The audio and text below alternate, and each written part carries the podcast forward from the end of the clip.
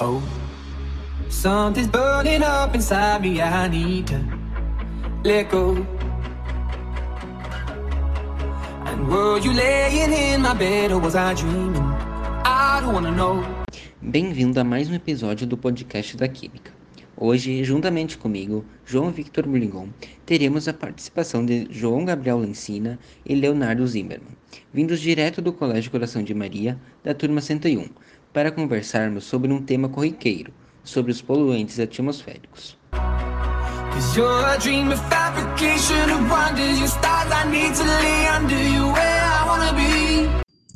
Gente, vocês já pararam para pensar que a todo momento a gente está produzindo poluição? Realmente, quando vamos ao colégio de carro, por exemplo, uh, nós estamos contribuindo para o aquecimento global. E essa combustão ela pode ser classificada em vários níveis, né? Como, por exemplo, poluentes primários e móveis. Mas o que são os poluentes primários? Os poluentes primários são os contaminantes diretamente emitidos pelas fontes para o ambiente, assim como o caso do, da queima de combustíveis fósseis de automóveis. E além dos primários, existem os secundários, que é uma consequência dos primários, onde os primários reagem com elementos naturais na, da atmosfera, como a radiação solar. Tudo bem, tudo bem, mas você também comentou que além de serem primários, eles também são móveis. Mas o que, que isso significa? Pois bem, além dos contaminantes primários e secundários, que são classificados de acordo com a fonte, temos que são classificados como a natureza, que são os móveis e os fixos. Os móveis são aqueles que conseguem se movimentar, como os carros, as embarcações. E os fixos são os poluentes lançados em um certo ponto ou localização específico, como uma chaminé. Mas esses tempos atrás eu estava lendo uma revista científica e eu observei que existem algumas substâncias que têm alguma classificação. Tu poderia explicar isso pra gente? Sim, existem várias substâncias que têm alguma classificação. Entre delas existe os aldeídos, uh, que são compostos químicos que resultam da oxidação do álcool ou reações fotoquímicas na atmosfera, que envolvem os hidrocarbonetos. Beleza, mas o que seriam os hidrocarbonetos e quais os efeitos e as fontes desse tipo de poluente? Bem, hidrocarbonetos são compostos químicos que contêm átomos de carbono e de hidrogênio e são unidos tetraedricamente por ligações covalentes, como todos os outros componentes orgânicos.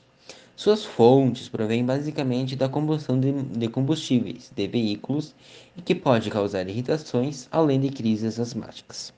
Ademais dos aleídeos, temos o dióxido de enxofre, que é um gás tóxico incolor eh, que é, eh, que é emitido por fontes naturais ou pela atividade humana, que pode reagir com outros compostos presentes na atmosfera. Também temos o dióxido de nitrogênio. É um gás poluente com ação altamente oxidante. Sua presença na atmosfera é fator-chave na formação do ozônio troposférico. Temos também o material particulado, que é uma mistura complexa de sólidos, cujos componentes apresentam características físicas e químicas diversas. Em geral, o material particulado é classificado de acordo com o diâmetro das partículas, devido à re relação existente entre o diâmetro e a possibilidade de penetração no trato respiratório. O ozônio é a camada atmosférica que protege a vida humana, e sendo um poluente secundário, ou seja, não emitido diretamente, mas que é formado a partir de outros poluentes atmosféricos. Ah, e por último, tem os poluentes climáticos de vida curta, que são poluentes que têm uh, vida relativamente curta na atmosfera, que apresentam efeitos nocivos à saúde, ao ambiente e também agravam o efeito estufa. Após todas essas explicações, a gente percebeu que os gases são altamente prejudiciais para a atmosfera e que provocam vários efeitos. Alguém sabe me dizer algum desses efeitos? Sim, a inversão térmica é uma dessas. Mas o que seria uma inversão térmica? Trata-se mais ou menos de um fenômeno atmosférico de milhares de metros de espessura que ocorre no topo da camada limite planetária, a uma altitude da ordem de 1 km sobre áreas continentais, e onde o gradiente térmico decresce com a altura, numa razão inferior a 10 graus por quilômetro. Mas o que causa esta inversão? Causa uma retenção da poluição atmosférica, Léo. Ela é uma das principais causas, onde forma uma camada de cor cinza que ela pode ser visualizada a olho nu. E o ar frio, ele fica na superfície, que é incapaz de subir, enquanto o ar quente acima não consegue descer.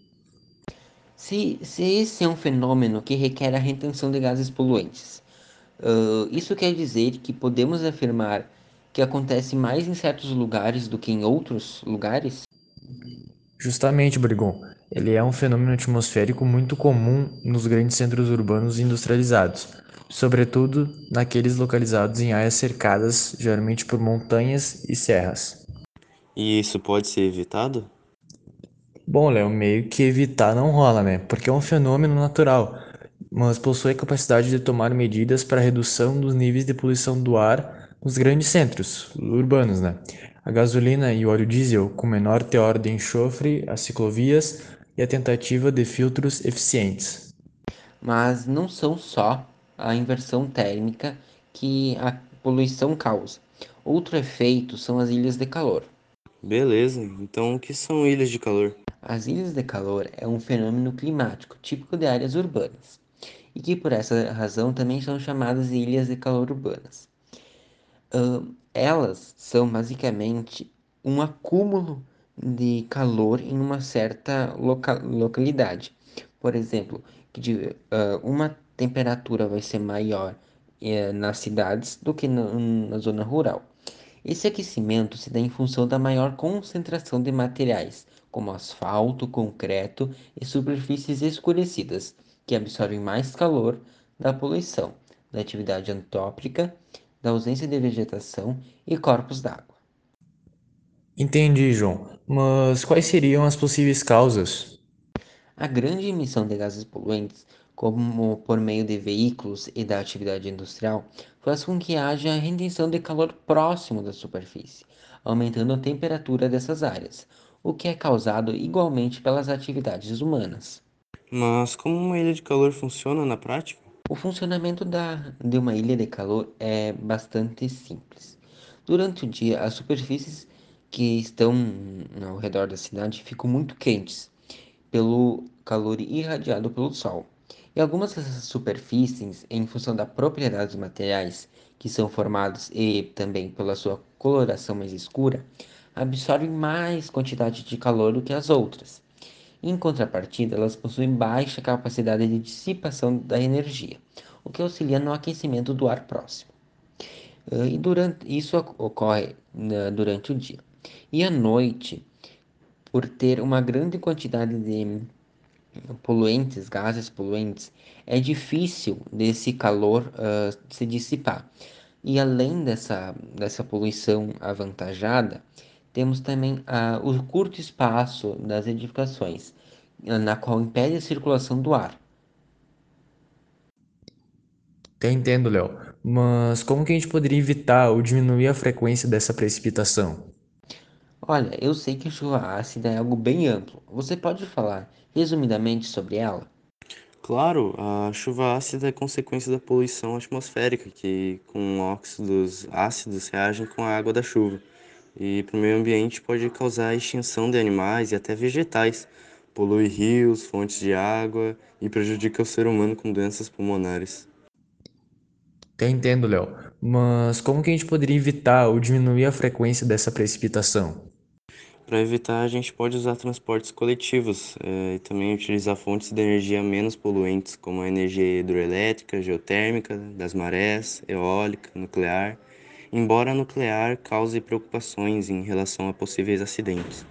E também podemos purificar os escapes dos veículos e utilizar gasolina sem chumbo e adaptar um conversor Obrigado por assistir mais um episódio do podcast da Química sobre os poluentes atmosféricos. Até o próximo episódio.